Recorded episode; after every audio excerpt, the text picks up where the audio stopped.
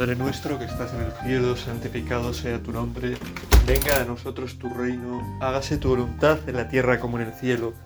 Danos hoy nuestro pan de cada día, perdona nuestras ofensas como también nosotros perdonamos a los que nos ofenden. No nos dejes caer en la tentación y líbranos del mal. Amén. En el frontispicio del, del templo de Delfos estaba esa famosa frase que Sócrates, bueno, se supone que, que, que tomó en cuenta, ¿no? Y que le llevó a, a darse cuenta de, de lo importante que era, ¿no? Meditarla, ¿no? Se supone porque nos lo dice, en teoría, pues, su discípulo Platón, ¿no? Esa frase de conócete a ti mismo. Qué importante es que, que nos conozcamos a nosotros mismos. Y de eso vamos a hablar, de lo que somos. Y vamos a hablar de la parte eh, quizá más fea de lo que somos, pero que es una parte súper importante.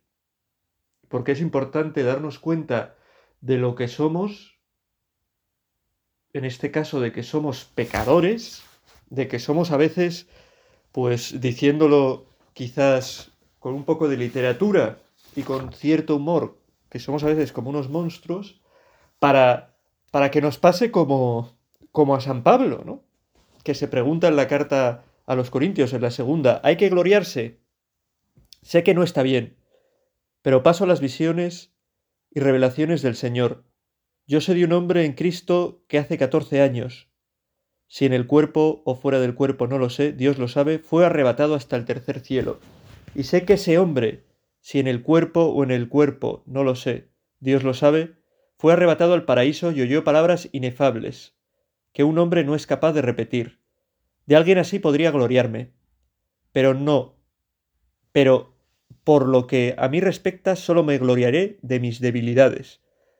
Aunque si quisiera gloriarme, no me comportaría como un necio, diría la pura verdad, pero lo dejo para que nadie me considere superior a lo que ve u oye de mí por la grandeza de las revelaciones y para que no me engría, se me ha dado una espina en la carne, un emisario de Satanás que me, me abofetea para que no me engría.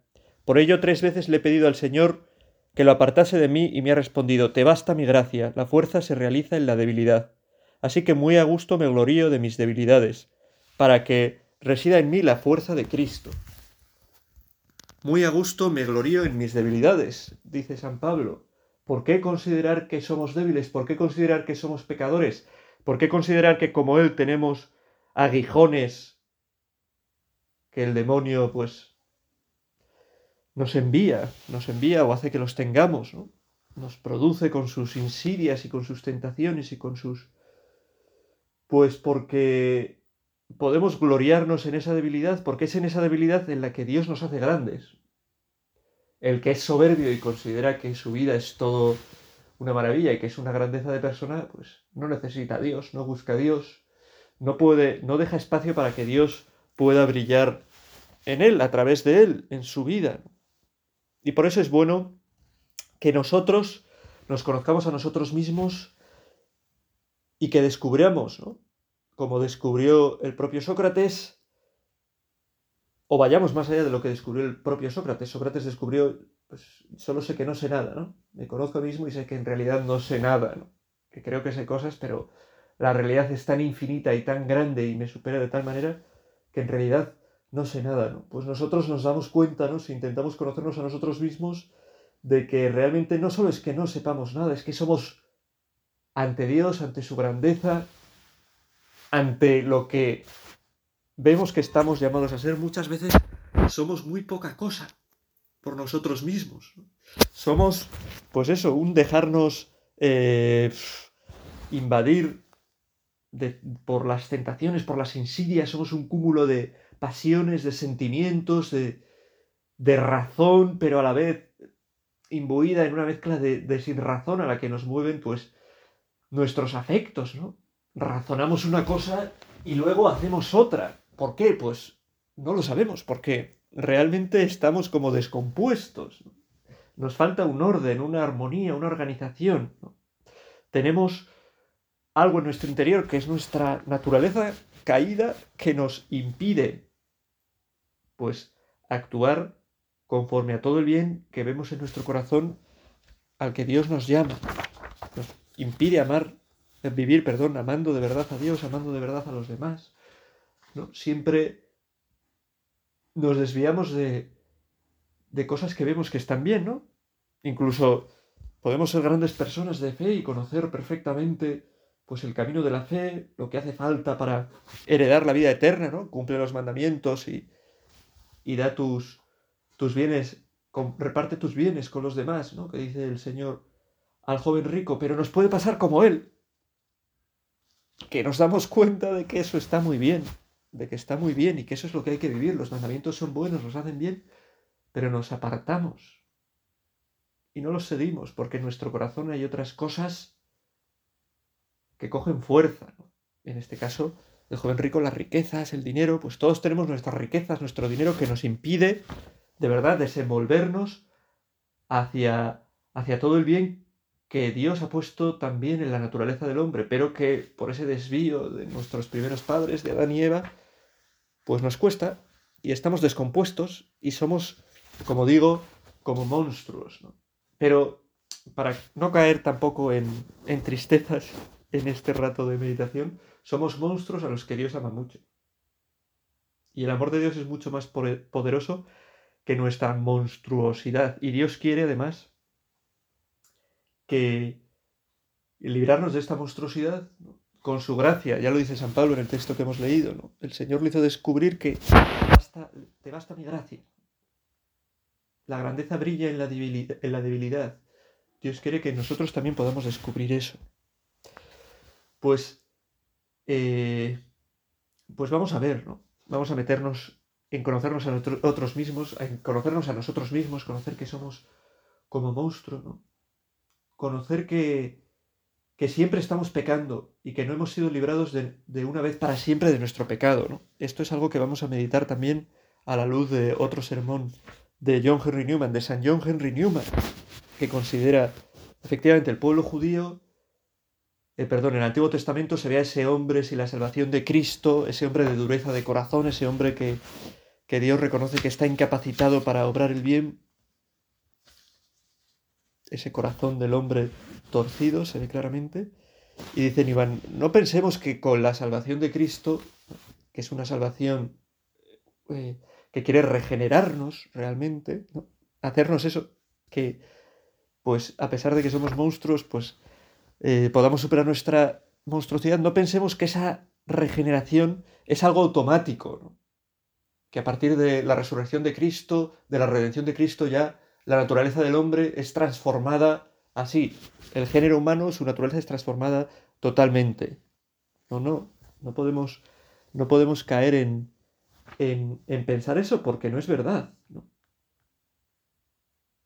no hemos sido perdonados, dice Newman, de una vez para siempre, sino según y cuando cada uno de nosotros implora ese don.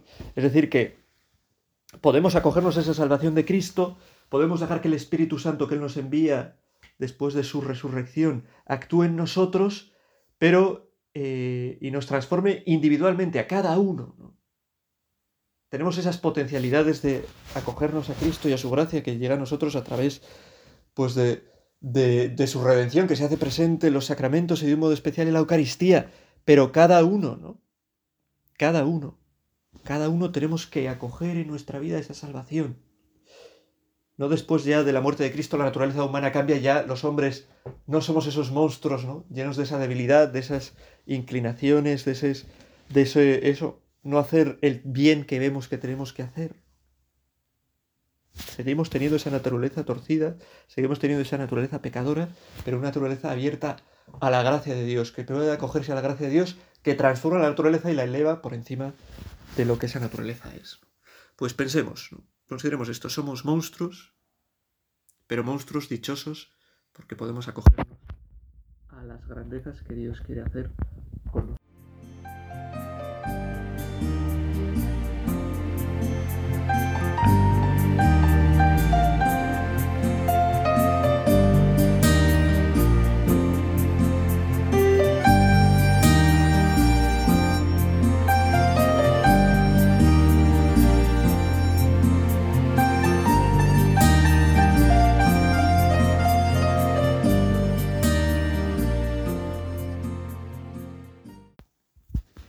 los filósofos, hemos empezado hablando de Sócrates, ¿no?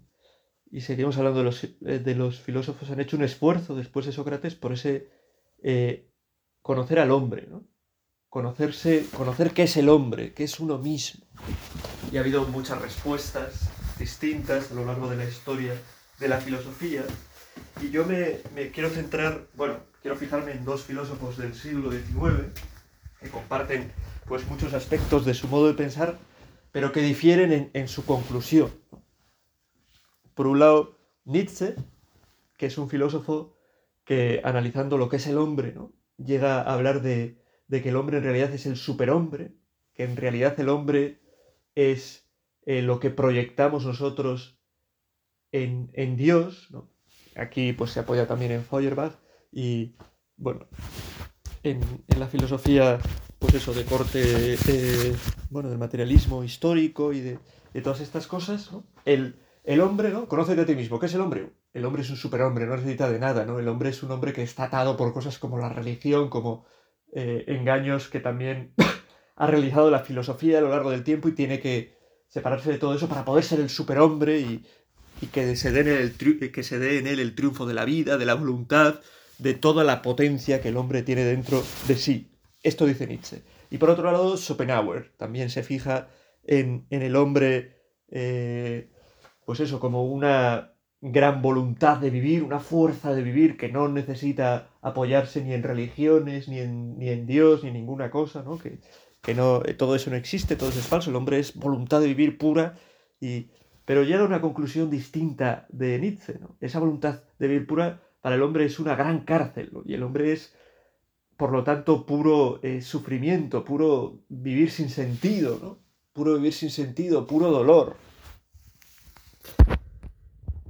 Y nosotros queremos huir en, esta, en este día, en nuestra meditación sobre, bueno, pues lo que somos, ¿no? Y en concreto que somos pecadores, queremos huir de ninguna de estas dos visiones, ¿no? No somos ni la, ni la leche, perdón, ni, bueno, pues eso, superhombres, que diría Nietzsche, ni somos pues esos seres eh, mm, para la muerte, donde no hay nada más que tristeza y pecado y destrucción y, y, no tenemos nada que hacer, ¿no? Pues eso es una postura pues de los nihilistas, existencialistas y que tienen una visión pesimista totalmente del hombre, ¿no? Nosotros somos eh, pecadores, que quiere decir una cosa mala y una cosa buena. La cosa mala que somos pecadores, que tenemos pecado, que somos que nos desviamos del camino que tenemos que seguir, a la cosa buena que eh, Cristo ha venido a salvarnos a nosotros. Yo no he venido a salvar a los justos, sino a los pecadores. Dice Newman en este sermón sobre los pecados, sobre la debilidad, sobre la ignorancia, que tenemos la misma naturaleza de Adán, en el mismo sentido que si no hubiera habido redención en el mundo. Sí, la redención ha llegado a todo el mundo, a través de Cristo, pero el mundo no por eso se ha transformado de arriba abajo. Este camino no es el que Cristo ha traído. Nosotros cambiamos, cambiamos uno por uno. La raza humana es lo que era, pecadora. Nosotros cambiamos uno por uno. Este vernos que somos pecadores, que fallamos, como eh, el punto de partida para convertirnos cambiar uno a uno. No va a ser un cambio, ¡pum! una explosión, ¿no? Y toda la humanidad ha cambiado y todo es una, una humanidad maravillosa. Dios quiere cambiarnos uno a uno, porque cada uno a los ojos de Dios somos eh, personas concretas, con nuestro nombre. Dios nos mira así. Tenemos nuestra libertad, nuestra inteligencia, nuestra voluntad. Dios no quiere hacer eh, coger a toda la humanidad en masa y cambiarla para que siga en su camino. Dios quiere que con nuestra libertad seamos capaces de amarle a Él, de amar el bien, de amar la verdad, cada uno, ¿no? Y por eso la conversión, la transformación que Cristo quiere obrar en nosotros, que el Espíritu Santo quiere obrar en nosotros, es uno a uno, ¿no? Desde nuestro pecado, entrando en nuestra vida para elevarnos, para purificarnos, para salvarnos. Y el primer paso para que Cristo pueda hacer esto es eh, eso, que nosotros cooperemos, que pongamos de nuestra parte, y lo primero dándonos cuenta de que somos pecadores. Qué importante es eh, nuestra, nuestra cooperación. No podemos caer en un voluntarismo de que tenemos que ser nosotros los que cambiemos, pero tampoco caer en el error de pensar que no tenemos que hacer nada. Que Dios no respeta nuestra libertad, nuestra voluntad, lo que somos, lo que Él ha creado, nuestra naturaleza, que aunque está caída, eh, no es una naturaleza destrozada, y que Dios quiere acabar con ella y poner una nueva, sino que necesita purificarse, restaurarse. Y, y es verdad, nosotros tenemos que poner de nuestra parte. Cristo tiene que formarse en nosotros y nosotros tenemos que dejarle a Cristo que se forme en nosotros. Y para eso tenemos que darnos cuenta de lo importante que es eh, que Cristo se forme en nosotros. No podemos beneficiarnos de la obra salvadora sin nuestra cooperación. Recuerda Newman también en este sermón, ¿no? Qué importante es en la libertad del hombre y cómo valora Dios nuestra libertad. Y tenemos que, bueno, en esta tarde, en esta meditación, decirle, Señor, yo me doy cuenta de mi pecado, de que soy un monstruo, de que fallo. Y quiero libremente mm, abrirme más a ti, a tu gracia, a que puedas transformarme, a que puedas eh, limpiarme. Tenemos que obtener la salvación con el mismo paso lento y perseverante que nuestros antepasados, uno a uno, dejándonos por Dios. Qué importante es la perseverancia, qué importante es la paciencia, qué importante es saber que Dios actúa así, que no da chasquidos y transforma a la humanidad, ¿no? Que la muerte de Cristo en la cruz no supuso una transformación eh, inmediata, sino que supuso que se abrieran para nosotros las puertas del cielo.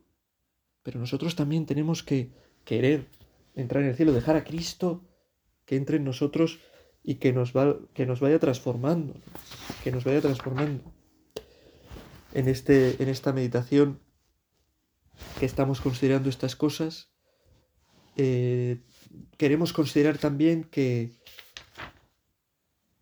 que necesitamos ayuda. Ser pecadores y darnos cuenta de nuestro pecado nos tiene que hacer darnos cuenta de que necesitamos eh, ser ayudados, que Dios venga en nuestro auxilio. Y una necesidad, una necesidad de la ayuda de Dios porque somos pecadores, porque necesitamos su gracia, porque esta salvación es poco a poco cuando uno confía en Dios y le va dejando hacer a Dios, eh, una necesidad de Dios que pasa por los medios que Dios ha puesto a nuestro alrededor para poder ayudarnos y remediar nuestra debilidad. Dice Newman, tu primer padre fue un pecador. Esa es la leyenda que llevamos en la frente, el signo de la cruz no ha hecho más que borrar la mancha, pero dejando la mancha. Esto es nuestra vergüenza. Pero hago, hago notar aquí que no tanto para humillarnos, no tanto para humillarnos, sino para que nos demos cuenta de que tenemos que buscar a Dios, que tenemos que buscar eh, los remedios que Dios quiere darnos. Sigue diciendo, sin una oración fervorosa, sin la Santa Comunión, ¿quién resistiría un día y otro la carga tremenda que cada jornada trae consigo? Ese peso que llega como espontáneamente, que surge de nuestra propia naturaleza, y que no podemos quitarnos de encima sin actos de fe explícitos en el gran sacrificio que se nos ha dado justamente para quitarlo, darnos cuenta de nuestro pecado nos hace valorar el sacrificio de Cristo que se renueva cada día en la Eucaristía y nos hace valorar lo importante que es para nosotros para poder luchar contra esa monstruosidad que hay dentro de nosotros, contra nuestro pecado, que acudamos a Cristo, que llega a nosotros con su salvación a través de este sacrificio suyo en la cruz, que se hace presente en cada Eucaristía, que se hace actual en cada Eucaristía, que se hace de ese día en cada Eucaristía. Esa salvación de Dios que viene a mí en un día concreto a través de la Eucaristía. Esa única ese único sacrificio de la cruz que se hace presente en cada momento. Pues que nuestro pecado nos lleve también a valorar el amor que Dios nos tiene, el sacrificio de Cristo en la cruz, y a acogerlo y a valorar la importancia de acudir a Él en la Eucaristía para encontrar nuestro descanso, para transformarnos.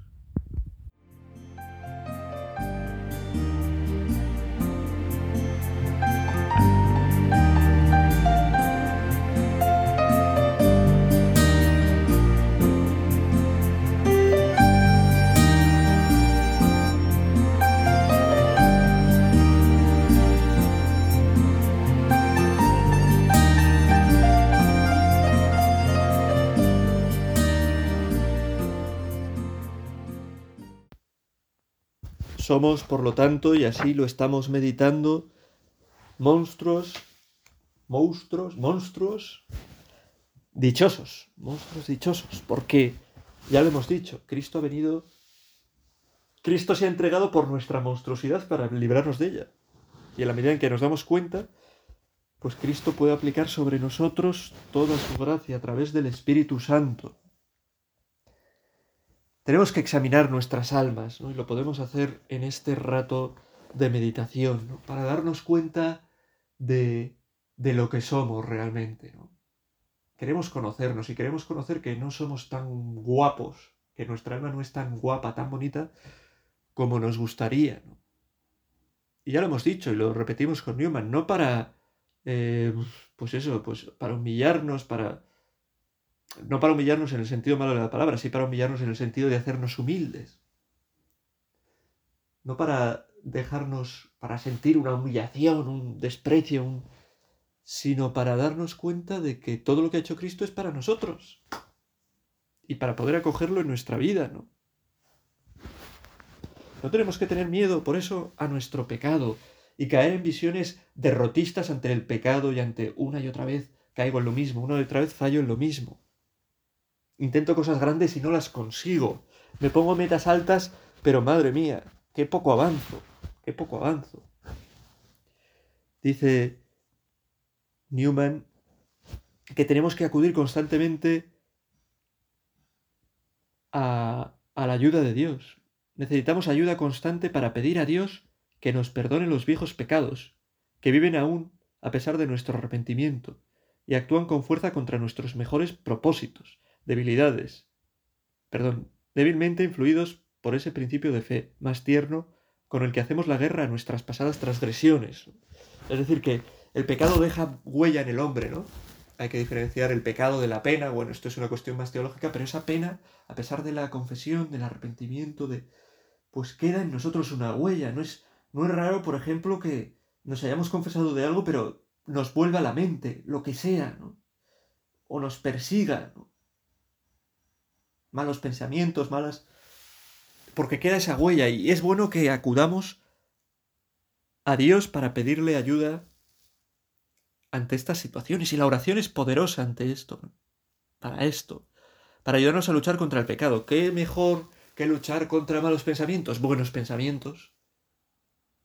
Llenarnos de ansias de, de cosas grandes, de deseos de cosas grandes, de deseos de Dios, de deseos de bien, de deseos de verdad, frente a los deseos que a veces por nuestro pecado tenemos de cosas malas, de cosas que nos hacen pequeños. No desanimarnos por el pecado, es decir, como soy pecador, voy a dejar de luchar. No voy a luchar. Ya, bueno, Dios si quiere ya... No, no, no, con la gracia de Dios no dejar de luchar. Intentamos cosas grandes, dice Newman, en la seguridad de que fallaremos, y sin embargo nos es preciso intentarlas. Y así, al mismo tiempo que las intentamos, necesitamos continuamente el perdón por el fracaso del intento, la importancia de la confesión, de acudir al perdón. No para decir, ya está, lo he intentado, he fallado, se acabó, no, sino para decir, lo he intentado, he fallado, pido perdón, pido gracia y venga, seguimos intentándolo, seguimos luchando de la mano de Cristo, cada vez quizás, pues con más humildad, porque nos damos más cuenta de nuestra debilidad, de lo poco que podemos. Qué importante es acudir a Cristo en nuestra debilidad, en nuestro considerarnos débiles y vernos débiles, acudir al Señor, sabiendo bien que tu Redentor está especialmente presente allá donde dos o tres están reunidos en su nombre. Newman en este sermón sobre el pecado insiste ya lo he dicho, pero lo repito y por eso son tan buenas estas meditaciones católicas eh, que podemos escuchar, en las que podemos rezar, ¿no? Newman insiste, existe también. Existe, no, bueno, sí, existe, está en el cielo. Pero Newman insiste en, en la oración. El antídoto contra el pecado, por supuesto la confesión, pedir perdón, ¿eh? darnos cuenta y arrepentirnos, pero tener un espíritu de oración, un espíritu de saber que en nuestra vida eh, no estamos solos y necesitamos a Dios, de buscarle y de buscarle de un modo especial en la Eucaristía, de lo que también hemos hablado, lo importante que tiene que ser la Eucaristía. Nos damos cuenta de que somos pecadores y nos damos cuenta de que todo el sacrificio de Cristo ha sido por nosotros y que su sacrificio en la cruz por los pecadores nos llega a nosotros a través de cada Eucaristía donde se renueva ese sacrificio. Dice Newman, así has de mirar la cena del Señor como el medio señalado de obtener las grandes bendiciones que necesitas. Tus oraciones diarias de cristiano no hacen sino brotar de tu participación en ella. La oración se nutre de la Eucaristía. O hacer, o hacer referencia a esa participación tuya en ella. Cristo murió una vez, hace mucho. Al comulgar con su sacramento, renuevas la muerte del Señor, llevas dentro de ti ese sacrificio que quitó los pecados del mundo, te apoderas de sus bendiciones, al comerlo bajo las especies de pan y vino. Estos signos externos son sólo sencillamente medios de una gracia escondida. Detrás de esos signos sencillos que nos traen los sacramentos, el agua, el bautismo, el pan, el vino, la Eucaristía, los óleos, otros sacramentos, palabras, unas palabras sencillas, pues detrás de eso está toda la grandeza, toda la grandeza de Cristo entregado en la cruz por ti, por mí, para nuestra salvación. Importante darnos cuenta de nuestra situación de pecadores para, para convertirnos en personas que busquemos, con la gracia de Dios, siempre implorando su gracia, su ayuda, ser hombres de oración, ser hombres de Eucaristía, ser hombres que nos demos cuenta de que en la Eucaristía está ocurriendo lo más grande que ocurre por ti y por mí, para limpiar pero con profundidad, no de un modo externo, para limpiar nuestra naturaleza, renovarla y eso, hacer que podamos dejar de ser monstruos. Y esto lo conseguiremos con plenitud, pues en el cielo, cuando lleguemos al cielo, a estar junto a Dios. Mientras tanto, pues no extrañarnos de que seamos monstruos, de que fallemos, de que fracasemos, pero no para vivir en tristeza, sino para vivir como monstruos dichosos, que sabe que Dios, que Dios le ama. Somos, soy un monstruo, pero sé que Dios me ama, que Dios me conoce, que Dios no me mira con asco por lo que hago, que Dios está a mi favor, que Dios no se cansa de perdonarme, que Dios quiere ayudarme, que Dios quiere levantarme, que Dios ha muerto por mí, lo hace todo por mí, que Dios me busca, que Dios quiere renovarme. Al terminar este, este sermón que estamos, bueno, más o menos al hilo de este sermón estamos meditando de Newman, él mismo dice, acerquémonos a Dios todos y confesemos que no nos conocemos, que somos más pecadores de lo que podemos entender y que sólo tímidamente podemos esperar, no afirmar con seguridad, que tenemos fe verdadera. Consolémonos con estar todavía en estado de gracia, aunque no tenemos garantía de salvación. Pidámosle al Señor, y esto lo hacemos, ya terminando este rato de meditación, cada uno en nuestro corazón, pidámosle al Señor que nos ilumine, que nos conforte. Venimos aquí a poner delante del Señor nuestra condición pecadora para buscar que nos conforte. Sentir que Él nos dice, yo te quiero. Sé que eres pecador, pero te quiero. Quiero perdonarte y ayudarte. Que perdone todos nuestros pecados, que nos muestre lo que no vemos y nos permita vencerlos.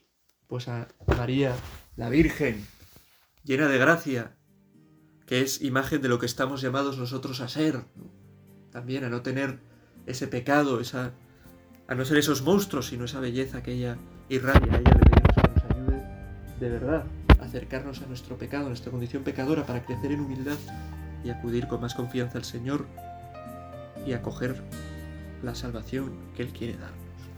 Dios te salve María, llena eres de gracia, el Señor es contigo, bendita tú eres entre todas las mujeres y bendito es el fruto de tu vientre Jesús. Santa María, Madre de Dios, ruega por nosotros pecadores, ahora y en la hora de nuestra muerte. Amén.